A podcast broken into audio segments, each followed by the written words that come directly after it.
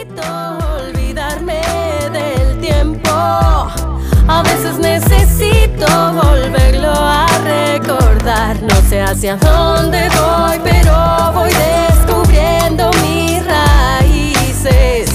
No leí el futuro en una bola de cristal.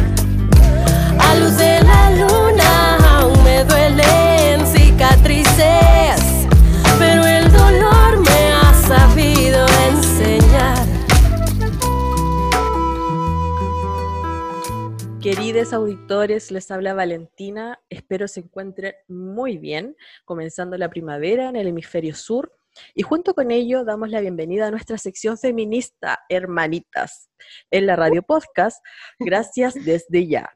Además, quiero presentarles a nuestra invitada de hoy, que viene a conversar sobre feminismo en Chile y también eh, hablando un poco de su trabajo. Ella es una mujer artista, profesional, compositora, la hace toda en verdad. Eh, utiliza eh, este manejo de género del rap y otros géneros también. Le gusta experimentar en la música, así que le doy una fuerte bienvenida a la Vivi, que le agradezco desde ya, como se dice, eh, que esté hoy día con nosotras, porque es sumamente importante escucharla, hablar, conversar, dialogar. Así que Vivi, te doy la bienvenida y gracias desde ya, obvio. Hola, hola, vale. Hoy, bueno, yo te quiero dar las gracias en realidad a ti por la invitación, muy contenta de estar acá. Nunca había estado en un podcast, así que... Ah, muy bien. eh, sí, Mira, experimentando, muy- sigues experimentando. claro, experimentando con todo. Muy sí, bien. no, bacán, bacán. Gracias por la invitación. Muy contenta de estar aquí. No, nosotras súper contentas de que estés en nuestra sección Hermanitas y más encima comenzando eh, en esta primera temporada, así que esto se viene muy bueno. Bueno, y como para eh, seguir esta conversación, sería bueno, Vivi, que empezáramos a conversar sobre todo por un tema súper contingente del día de hoy y en verdad relevante en la semana, sobre eh, un poco de lo que es el arte, la música eh, y cómo ciertos géneros y, también, bueno, géneros musicales traspasan las fronteras desde un sentir eh, más bien que habla desde la- la- lo que pasa realmente en nuestros territorios, que en este caso, por ejemplo, el feminismo, porque eh, en Chile estamos viviendo situaciones muy complejas a nivel sociopolítico, eh, pero también Sí. las feministas no nos hemos quedado atrás en todo este proceso a pesar de la pandemia, ¿ya? Entonces, eh, por ejemplo, ¿qué, ¿qué te parece a ti, tú como artista, como compositora, como también ligada a, una, a un género musical sumamente difícil, que es el rap, que es esta cultura del hip hop? Eh, ¿Qué es para ti, por ejemplo, de que esta semana hayan nominado a las tesis como eh, uno de los personajes más influyentes de el mundo en revista Time? ¿Qué es para ti Mm. eso, por ejemplo? ¿Qué, qué representa? Uy, eh, esa es una muy buena pregunta. Em, bueno, no, no sé muy bien qué responder primero, pero respecto a las tesis, por ejemplo, yo, yo creo que mm, depende mucho de, de quién observe, ¿no? ¿Ya? Eh, yo creo que de todas maneras es un, es un como, es algo súper reconocible porque claramente han sido muy influyentes Ya. en el sentido de que crearon como una especie de himno eh, mundial, ¿no? Para todas las mujeres en relación al feminismo, ¿no? O sea, es un tema que un violador en tu camino es un tema que ha sido traducido a varios idiomas y que ha sido Exacto. usado masivamente por, por mucha gente, por muchas mujeres y a nivel mundial en diferentes manifestaciones, en contextos. em, y en contextos sociales, ¿no? Como por la lucha de las mujeres, que es la lucha de los derechos humanos, de alguna Claro. forma. Entonces yo creo que es bastante eh, connotado que, que lo hayan hecho y, y claro, uno siente como cierto orgullo, ¿no? Porque son chilenas, uno también es chilena. Pero Aparte ahí, son de región. Tampoco son, de, Santiago, así como desde, esta, no sé, postura media regionalista que tenemos muchas también, que no, está centralizado un artista en lo metropolitano, en la, en la capital, sino que ellas son de Valparaíso. Claro, claro. Sí, yo creo que eso es súper interesante, pero siento que igual es importante rescatar este tema de que de alguna forma hicieron colectivo, eh, algo que era necesario hacerlo colectivo, ¿ya? Que es como esta lucha feminista. Y también es muy interesante, que a lo mejor no mucha gente lo sabe, cómo ellas construyeron su, su su puesta en escena, porque para ellas es una pieza artística. Claro. Por lo menos eso de lo que he leído yo, eh, cómo la fueron construyendo en base a teoría feminista. O sea, no es como que ellas dijeron, ah, queremos escribir esto, nos pasa esto. No, o sea, ellas estudiaron teoría feminista y, la fue, y fueron construyendo verso por verso. De hecho, no me acuerdo cuál fue la teórica feminista, me parece que fue Rita Segato, si no me equivoco, que habló un poco de eso porque se basaron en algunos textos de ella para construir en el fondo este tema y, es muy Posiblemente. porque, claro, porque ella habla de... habla de esta cosa de las relaciones y también el tema de la violación como un acto eh, de relación de poder. Exacto. Entonces, a mí me parece que es muy valorable este tema de, que ellas pudieran, eh, lograron en el fondo hacer colectivo con letras eh, que son muy potentes y con las que muchas mujeres nos sentimos muy identificadas. ¿Ya? Siento que eh, las tesis lograron como no sé si culminar es la palabra, pero es como construir algo colectivo muy potente, como una herramienta de cambio social muy potente, eh, en la cual muchas mujeres nos hemos visto identificadas, como dije, y eso, eso es súper relevante. Pero claro, de alguna manera em, eh, bueno, no sé si hay un pero en esto. o sea, es un poco lo que conversamos un poco antes de empezar el podcast, ¿no? Como lo que planteabas tú mm. de, los contextos un poco.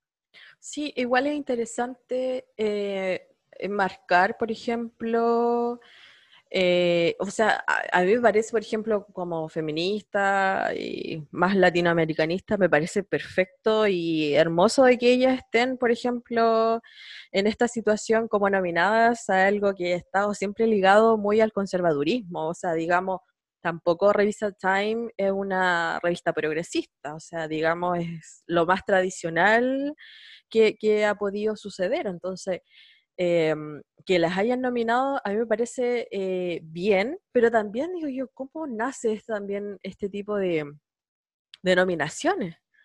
Entonces, como mm. que igual eso a mí, eh, quizás, no sé, juzgando mal, pero igual yo lo cuestiono, ya como desde de donde nace este tipo de eh, nominaciones, que, que, sin embargo es maravillosa, pero también em, este último tiempo eh, las chicas de las tesis también han estado un poco cuestionadas por el rol también que han llevado durante este tiempo, eh, bueno, hace algún tiempo atrás ya, eh, sobre el tema de que hicieron una canción en conjunto con Pussy Riot, con Pussy Riot, perdón.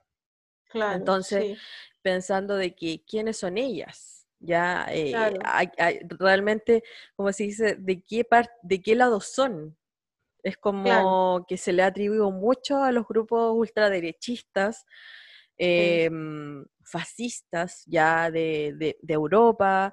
Eh, bueno, eh, también eh, hay algunas cosas media extrañas con temas que tienen que ver con, lo que, con el contexto de Venezuela, con el tema mm. de mm, eh, de que son muy cercanas las eh, Pussy Riot eh, a Hillary Clinton. Entonces, Claro, que han hecho alianzas con, finalmente representantes del fascismo en, otro, en otros territorios. Claro, yo por ejemplo lo cuestiono, mm. pero no porque yo lo cuestione, lo demás lo yo lo cuestiono porque se supone que el feminismo no es fascista, po.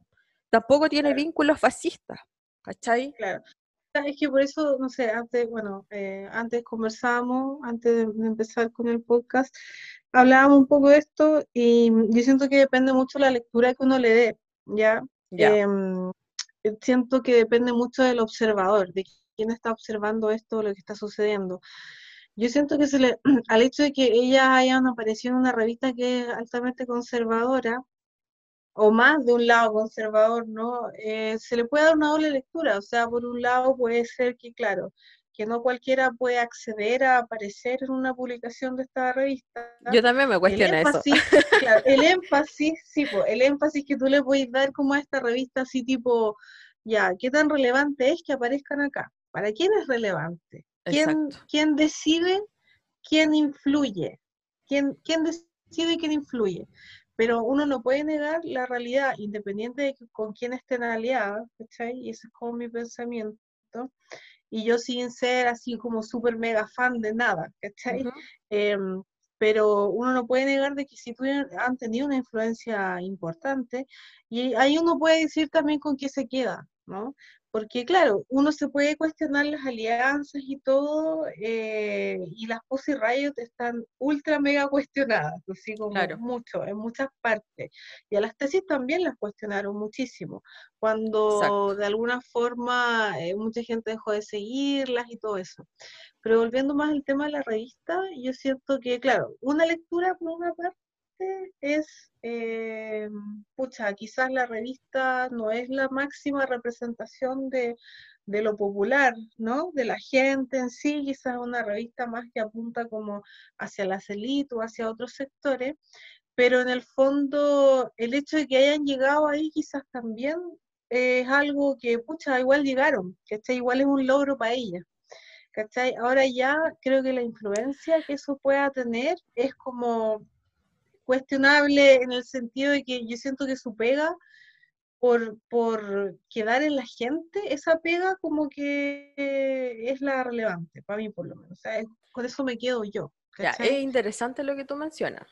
Porque también me quedo con lo que estás diciendo, por ejemplo, con respecto a esto de que eh, para ellas es importante, pero ellas como representantes feministas, porque ellas también se, se autodefinen así francamente feministas, pero no es, e, igual quiero que, que, quede como clara esa parte, es como que eso no representa, a ver, eh, lo que ellas están haciendo es un logro individual, digamos, como grupo, no es un logro para el feminismo.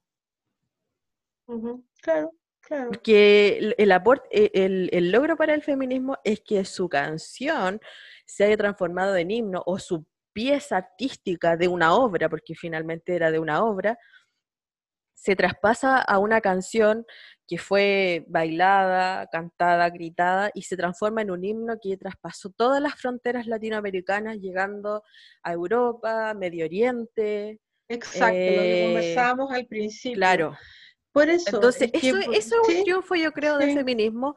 No así esta nominación, porque igual he leído como harto, harto tema con respecto a pero, eso. Pero, ¿sabéis qué me pasa a mí con eso? Y yo voy a ser súper sincera, a lo mejor voy a caer un, poquitito mal. Em, Dale nomás. porque, no sé, o sea, a ver, si fuera otra persona que a lo mejor no es feminista, y hubiera llegado ahí por otro tipo de mérito que no tenga que ver con una lucha social, quizás no sería tan cuestionado que haya llegado a esa revista que es conservadora, ¿cachai? Que, tiene ese, ese horizonte. Entonces siento que también cuestionarles eso es como ponerle una carga que tampoco les corresponde quizás tener, ¿no? Porque claro, efectivamente son representantes del feminismo eh, con, con, este tema y con su postura política, eh, con cómo se presentan y todo, ya con las acciones que hacen, porque también tienen otras, pues, otras piezas artísticas que tienen que ver con feminismo y con teoría, que no han tenido el alcance que, que tuvo el, el, la canción. Violador en tu camino. Y que, claro, violador en tu camino, pero que también son como de alto alcance.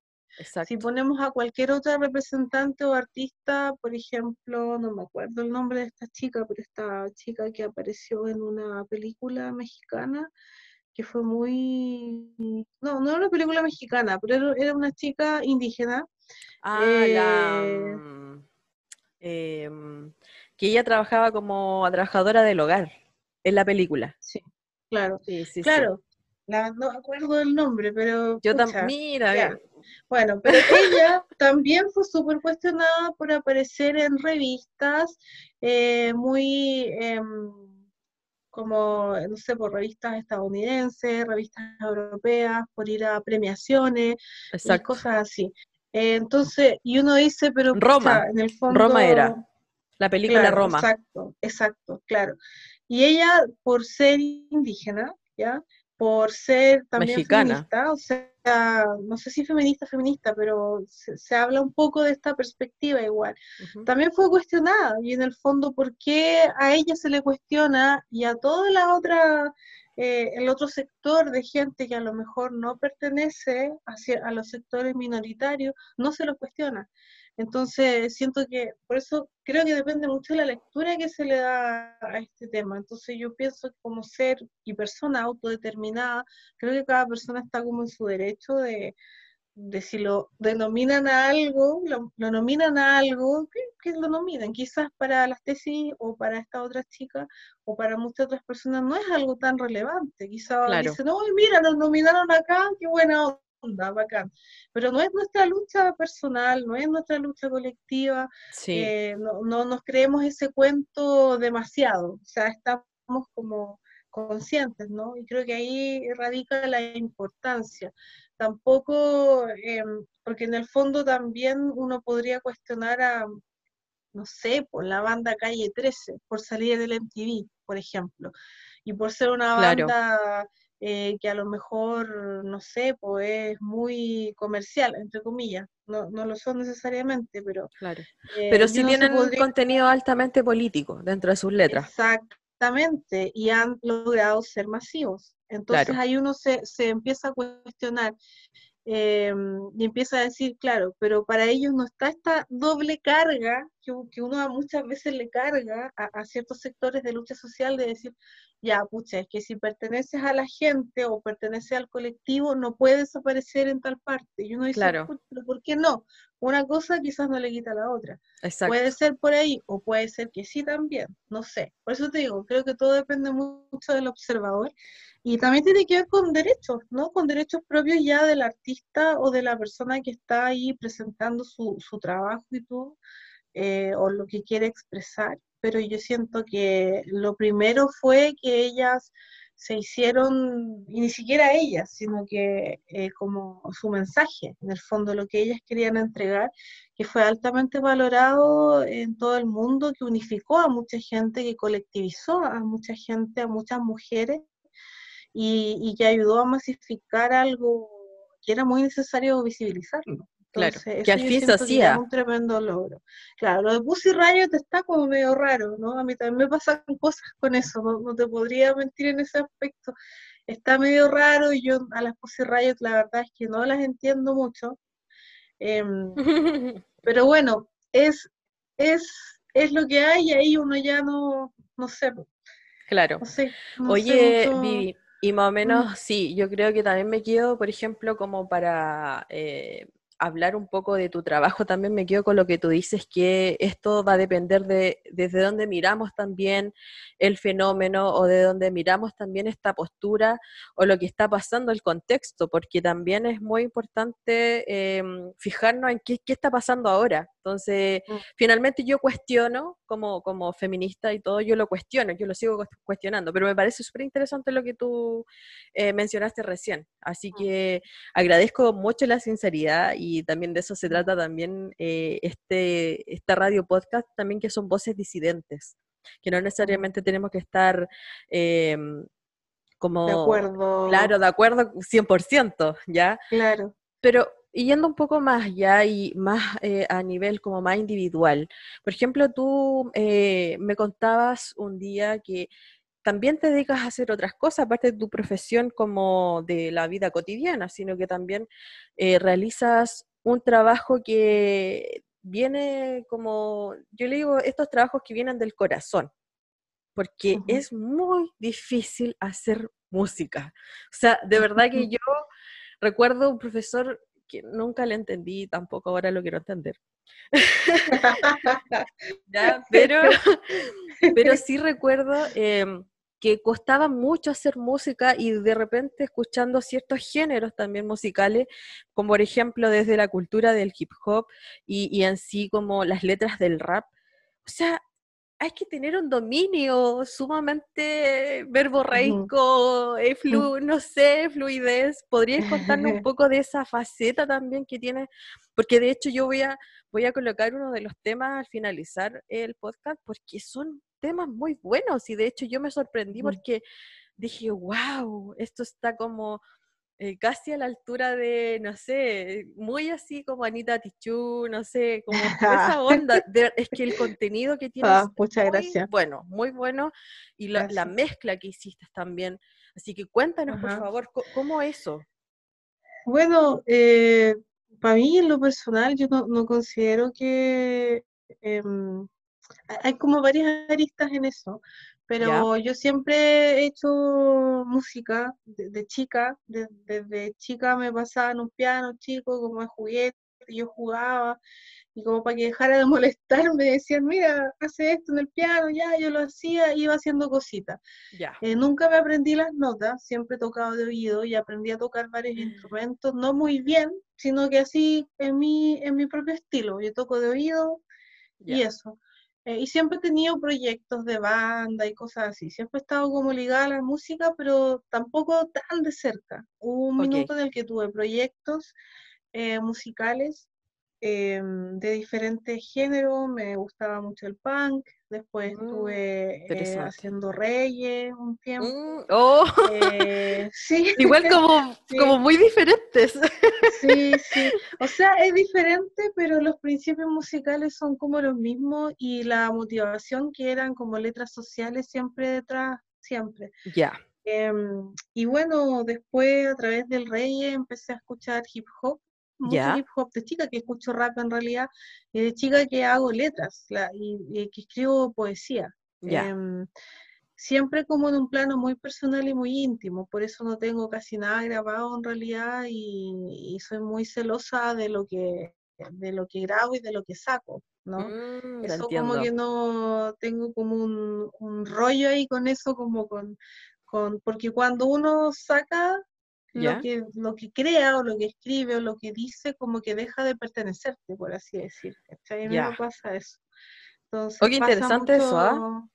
Sí, sí. Sí, es algo que yo constantemente me, me cuestiono, es como, es como un rollo mío. ya. Entonces, em, bueno, para mí no es, no es complejo hacer música. Para mí lo complejo es em, de alguna forma eh, poder compartirlo, por así decirlo. Ya. Eh, y, como en el, en el caminar musical, eh, yo no he, no he, notado como demasiadas dificultades. es que, ¿cómo te lo explico? Para mí es como natural.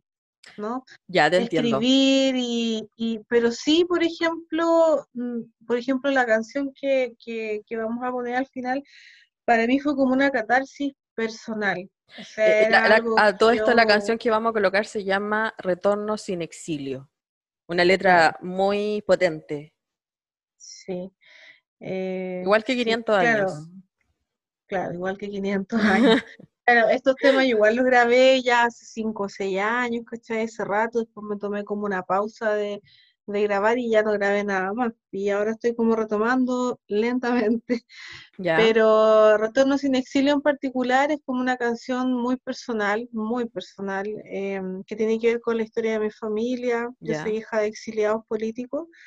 Em, mis papás fueron exiliados hacia la ex Unión Soviética. Yo mm. nací allá, de hecho, yo nací en Ucrania. Ya. Y eh, ellos estuvieron allá casi 20 años.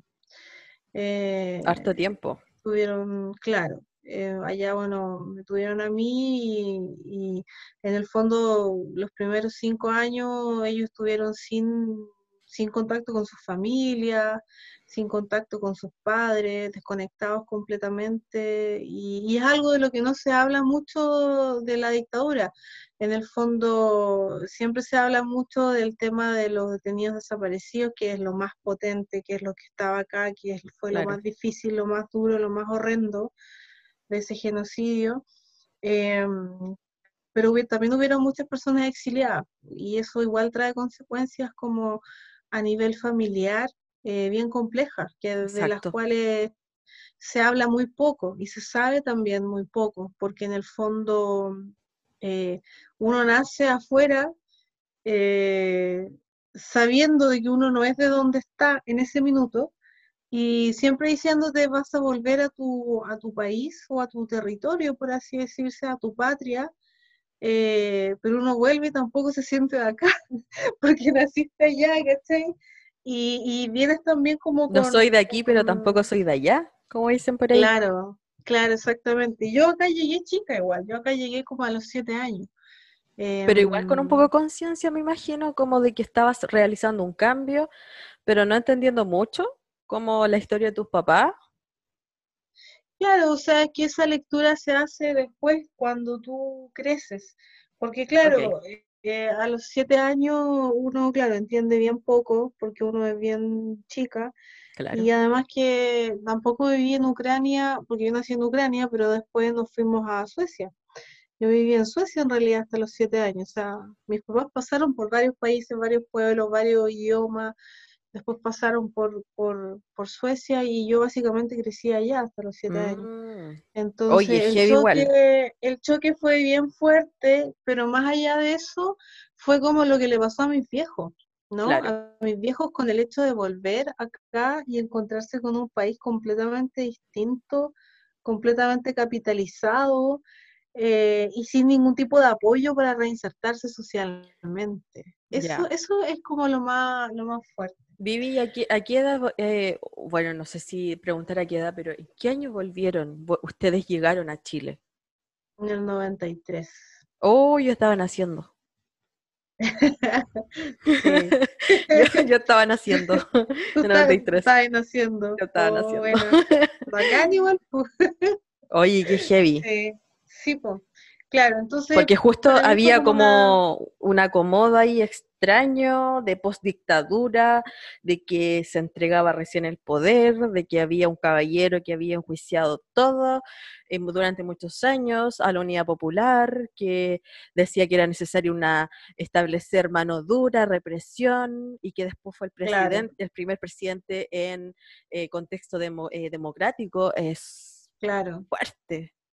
Sí, claro, claro, por supuesto. O sea, Chile es un país muy, muy dañado políticamente, socialmente, estructuralmente, institucionalmente.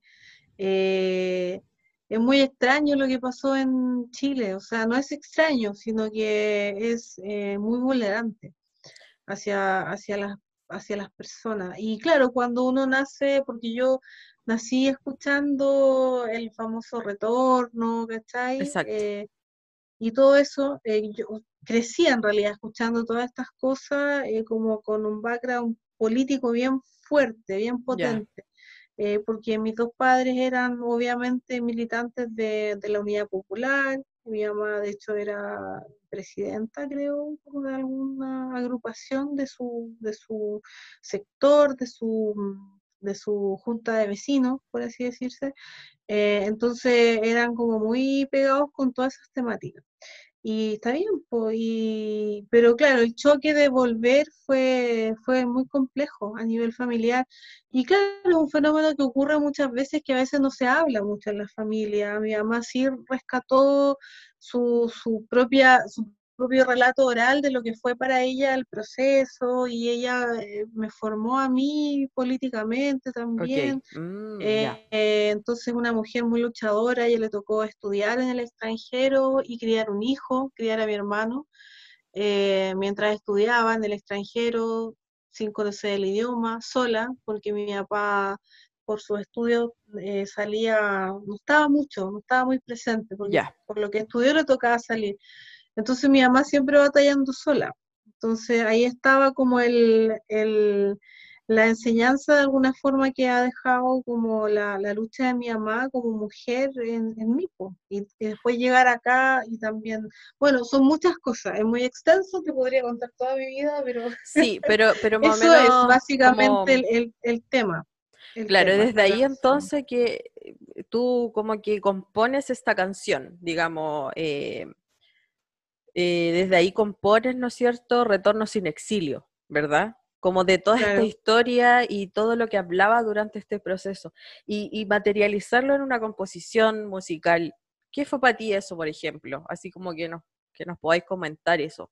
Porque tampoco es fácil escribir una canción que eh, con la historia que nos acabas de contar. No, es fácil lanzarla. Entonces, ¿qué fue como para ti musicalizar y esto componerlo en un arte?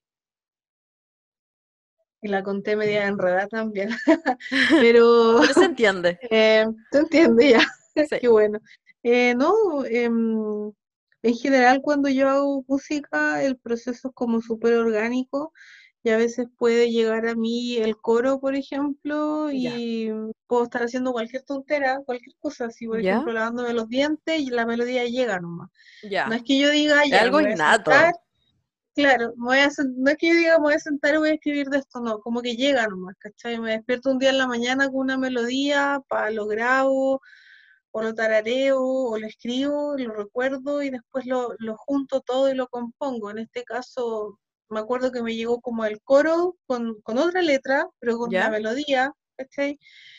Y, y, después me empezaron a llegar partes de estrofas, pedazos, hasta que pude escribir la canción, pero para mí fue súper potente. O sea, yo, yo rapeaba la canción y yo lloraba. Yo no podía rapear la canción sin llorar porque era muy mm. potente para mí.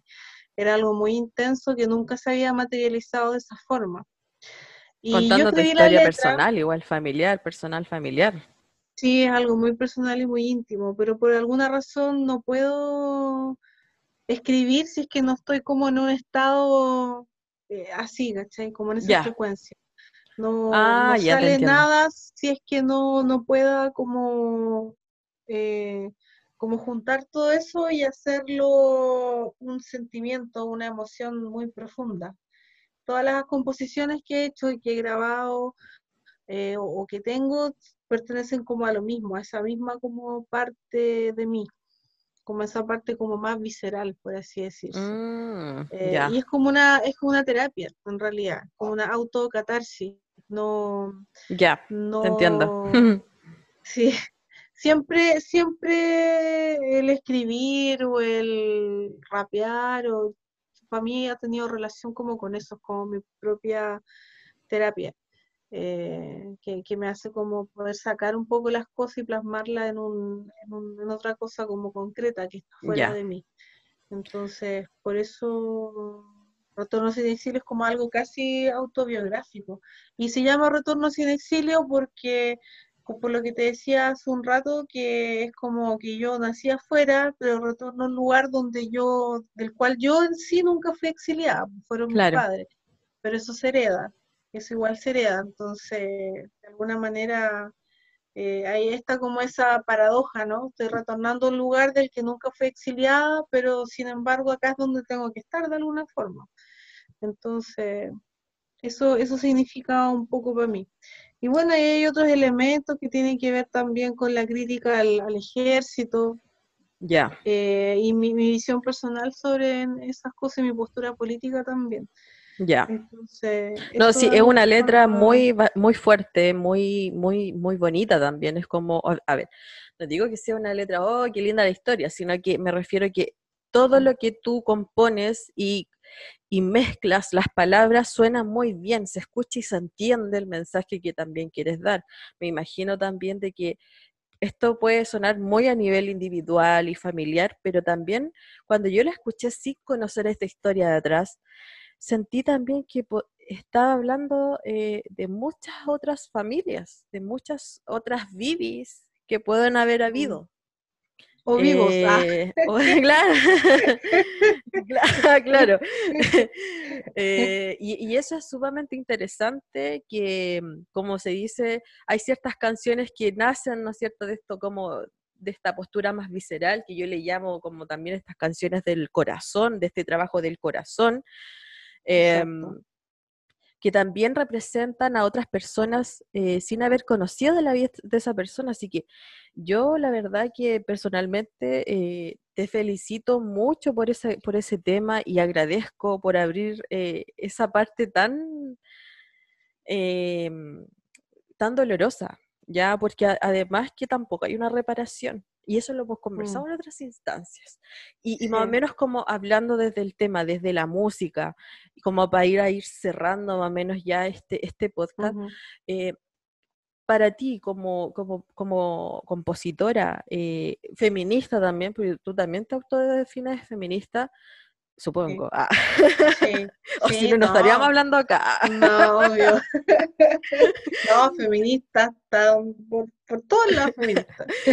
Em, pero ¿cómo, cómo eh, es para ti, por ejemplo, vivir en Chile, que eh, todos sabemos, igual eh, nos damos cuenta de que quienes analizamos también en profundidad un sistema muy patriarcal, neoliberal, extractivista, y donde los músicos y las músicas em, están como sumergidos eh, quizás en un, en, un universo paralelo, digo yo, porque salen afuera, digamos, fuera de Chile y se hacen conocidos, pero acá no pasa eso por la cultura. Entonces, ¿qué es para ti también hacer, hacer ser compositor y más encima de, desde este, como habíamos dicho, em, como este género tan masculinizado que es el rap y la cultura del hip hop?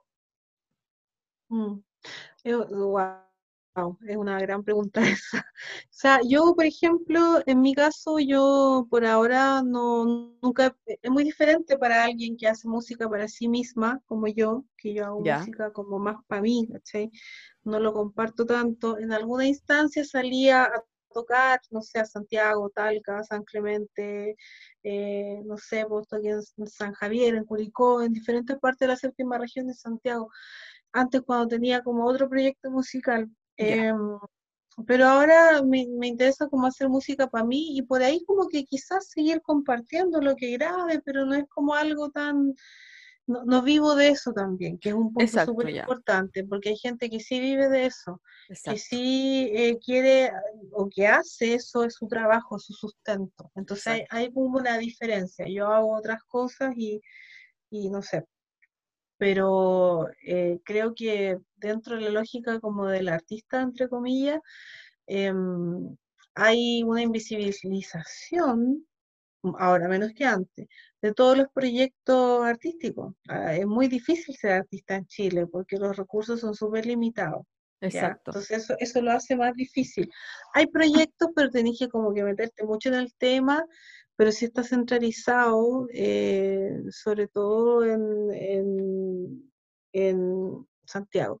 Ahora en las regiones están prestando más los teatros, por ejemplo, para que la gente toque, y hay muchos muchos artistas que postulan a proyectos y hacen cosas, y, es bacán, pero igual está como mediatizado por, por municipalidades también que de repente coartan mensajes. Claro, eh, por los organismos gubernamentales, claro. Sí, pues la otra vez... Ponen barrera ahí. La, otra vez conversamos con la Caro Carrera, que es una música acá de Talquina, bien conocida y connotada, seca, la Caro. Y ella también he comentado un poco eso, eh, que va como en esa línea, que cuando tú trabajas eh, y, y, trabajas como para un municipio con proyectos y platas municipales y todo, quizás sí hay como una parcialización de lo que se quiere entregar. Ya. Entonces, eso ya de alguna forma cuarta. Entonces, depende mucho, como lo mismo de antes, depende de dónde tú quizás te, posiciones. Ahora, si tú me preguntas cómo es hacer música y ser mujer, siempre se está como batallando con todos estos prejuicios masculinos que existen, porque el mundo musical en general, no solo el rap, sino que el mundo general musical es muy masculino. Porque históricamente se piensa que los hombres son los que hacen la música. Una mujer músico va a ser mucho más cuestionada que una mujer cantante, por ejemplo. Porque de alguna manera, si una mujer hace música, se espera que sea cantante y no que toque un instrumento, por ejemplo.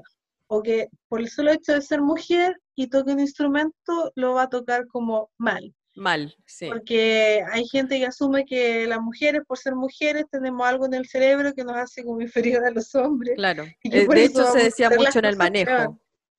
Sí, Cuando se, manejaba el, auto, claro. También las estadísticas dicen, dicen lo, contrario, o sea, que las mujeres somos más precavidas y que los hombres tienden a, a tener como más riesgo. Pero bueno, independiente de eso, siempre está como el, el prejuicio. Yo como no me sé las notas, no sé, pues una vez tocaban una banda y a mí me quitaban la guitarra para afinármela, por ejemplo. Ya. Y yo les decía, loco, déjame, yo afino a mi ritmo, afino de oído, pero no me quité la guitarra, o sea, qué ¿de qué en la pasando? música. Exacto, o de repente cuando, no sé, pues te yo... quitan el no instrumento de la mano y te... Sí, po, sí, po, sí, po, sí, sí, pero no es algo, no es algo así generalizado, uno podría decir todos los hombres te quitan la guitarra y para afinártela, no, al contrario, hay otros, hay otros que, que no están ni ahí, ¿cachai? Y es como Claro. loca, bacán y te tratan igual que todos nomás, Claro. Como también hay otra gente que dice, pucha, que bacán que seas mina, porque acá hay puros hombres tocando, que bacán que, sea, que seas mujer y que estés acá, bacán. Porque eso es verdad, o sea, cuando uno sale a tocar, o por lo menos cuando yo salí a tocar, que te digo, ya hace unos años atrás, me pasaba mucho que, claro, yo llegaba y veía puros músicos hombres y una o dos mujeres y Claro. nada más. Entonces yo decía, pero ¿por qué pasa esto? ¿Por qué pasa?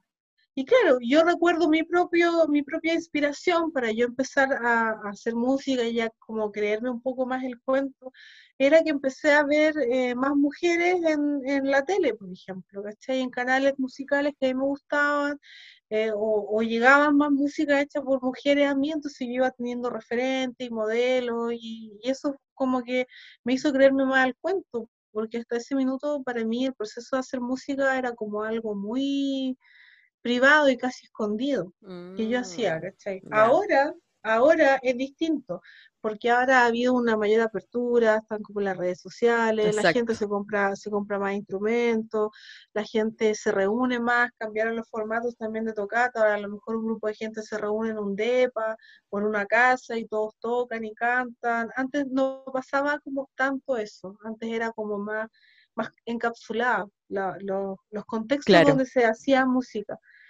Y mm, entonces era como más...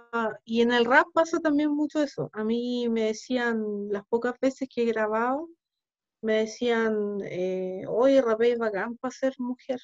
¡Oh! ¡Qué Y yo, machista! sí, po, y No yo te puedo creer. así como, eh, pero ¿cómo para ser Oye, para mujer? ser ¿Por qué mujer yo, pero cocinas muy ser bien. mujer, claro, No, porque hasta eso te lo cuestionan, po. Sí, Oye, sí, para po. ser mujer Yo, limpias muy bien la mesa. Sí, es cosa ya es muy... Sí.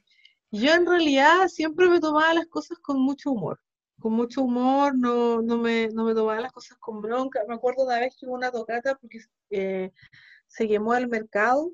Después del terremoto se, quedó el se quemó el mercado central de acá de Talca y se hizo una tocata para reunir fondos para reconstruirlo. Ya. Y yo toqué ahí ese día.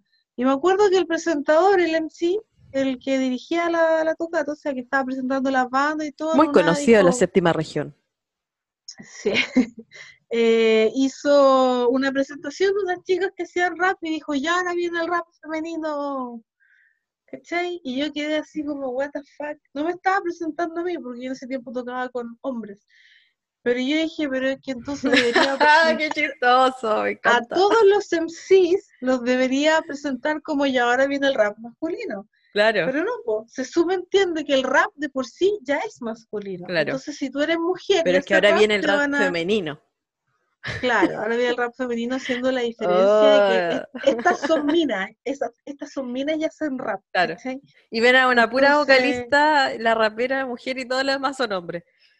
Claro, No, sí, sí. Ah, ahí hay algo de análisis que es, Sí. mu- es medio Por extraño, eso al en el rap se están haciendo muchas tocatas separatistas, por ejemplo, solo de mujeres y todo eso, como para darle como la, la importancia y el énfasis que, que se necesita para, para el rap en general. O sea, es, es rap, no es Claro. eh, eh, rap femenino ni masculino, es rap. ¿no? Es rap. Y claro, una vez yo también, otra anécdota, como para cerrar igual, eh, no sé, pues yo tenía, eh, conocí a alguien que es de Estados Unidos em, y le mostré la música que yo escuchaba. Y, y él bien machista también para sus cosas, tuve una conversación como bien larga, y me dijo, pero ¿por qué esa mujer que sale rapeando intenta ser un hombre?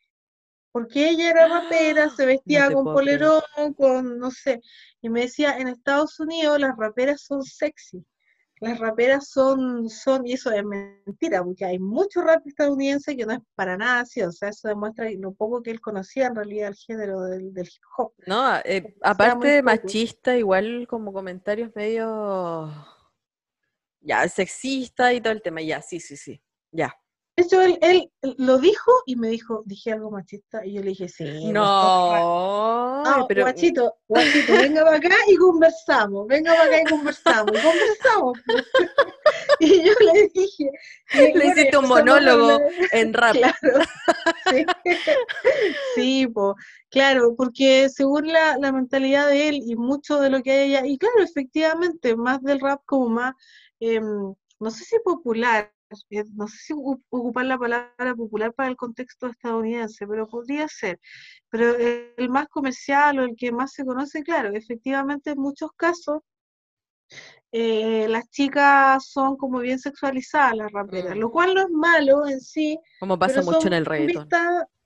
claro, pero son vistas mucho como mujer objeto, ¿ya? Pero eso tiene que ver con la lectura también que hace el observador porque ellas igual tienen derecho a vestirse como quieran. Ahora que utilicen la sexualidad para vender, quizás también es otra cosa cuestionable, no lo sé, ¿cachai?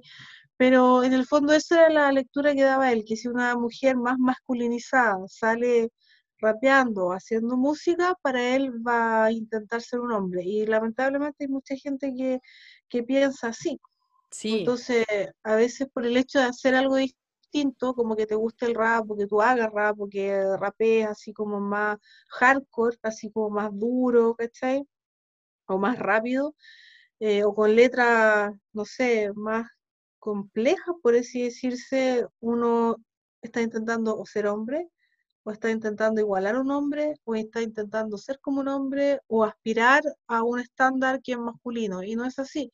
En el fondo a veces simplemente se está haciendo rap, es así de simple, o sea, no hay es nada tan simple como eso, como hacer rap, eh, la música es, no es para hombres ni, ni para mujeres, sino que es simplemente, es, hay que dejar, yo me lo imagino siempre cuando digo, la música es. Bueno, eh, Vivi, gracias por esta conversación, yo diría esta conversación eh, necesaria, como diría Alfredo de la Madrid.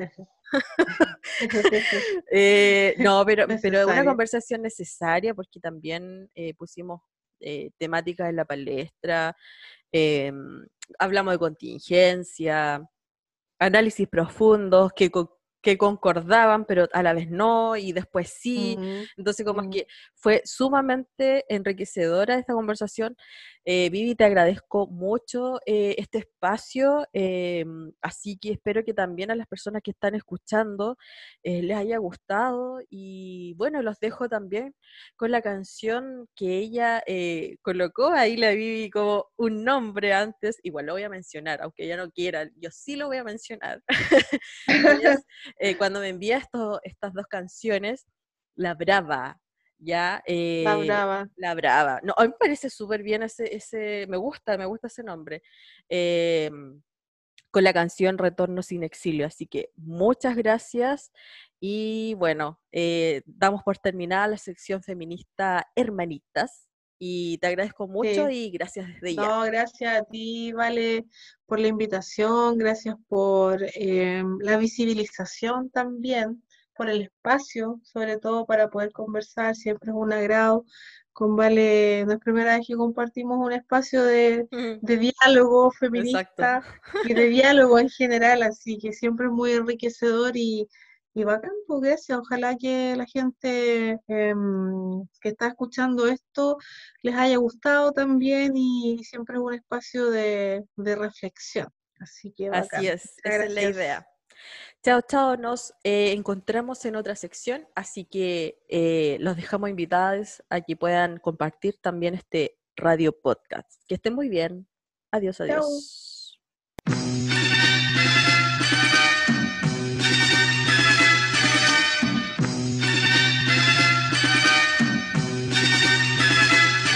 No sé comenzar muchas veces porque huyo la verdad de realidades de mi gente me escabullo en excusa para olvidarme del pasado que nos marca para siempre, bien palpable y no hay vuelta, no hay retorno.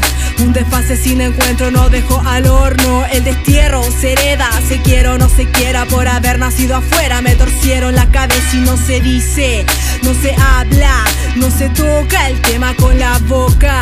¿Quién le paga el dolor? Un padre, 20 años de exilio sin saber de su madre. La angustia pesa, la tortura en lejanía. Y yo volviendo a una tierra que es Confusiones sin pensar, digestiones tardía y no quisiste entregar tu hijo al policía ¿Y cómo te explico? No soy hija de burgués, solo padres con cojones que supieron emprender y volvieron a una patria desgarrada en la nada por misiles, sangre, militares y corbata, disfrazando el capital de falsa democracia, donde se ha visto tamaña falacia sin arraigo ni que tuyo ando por el mundo, buscando un nuevo rumbo que si no me hundo. ¿Y quién iba a pensarlo? La potencia descarriada de la sangre que te hierve por quien juzga la ignorancia. Y dime tú, dime cuánto es lo que valgo, cuántas veces he cargado todo lo que traigo. Dime tú, dime cuánto es lo que valgo, cuántas veces he cargado todo lo que traigo. Dime tú, dime cuánto es lo que valgo, cuántas veces he cargado todo lo que traigo. Dime tú, dime cuánto es lo que valgo, cuántas veces he cargado el retorno sin exilio, digiriendo lo vivido. Quien divide a su hermano no conoce a su enemigo, tu pasado, afirmando tu prejuicio. Te pones a la historia, tú mismo oprimido, de gente masacrada, torturada y desterrada de la tierra. Legítima en sí misma es negado una bandera que segrega y omite al indígena, ejército de Chile. Tu causa asesina y que defiende a la empresa, al ser humano discrimina. Al ser humano discrimina nacer afuera sin raíz pero observando Si piensas que fue gratis el genocida triunfó. Dime tú, dime cuánto es lo que valgo. Cuántas veces he cargado todo lo que traigo El capital del horror en tierra se asentó Mutilando el pensamiento atento al opresor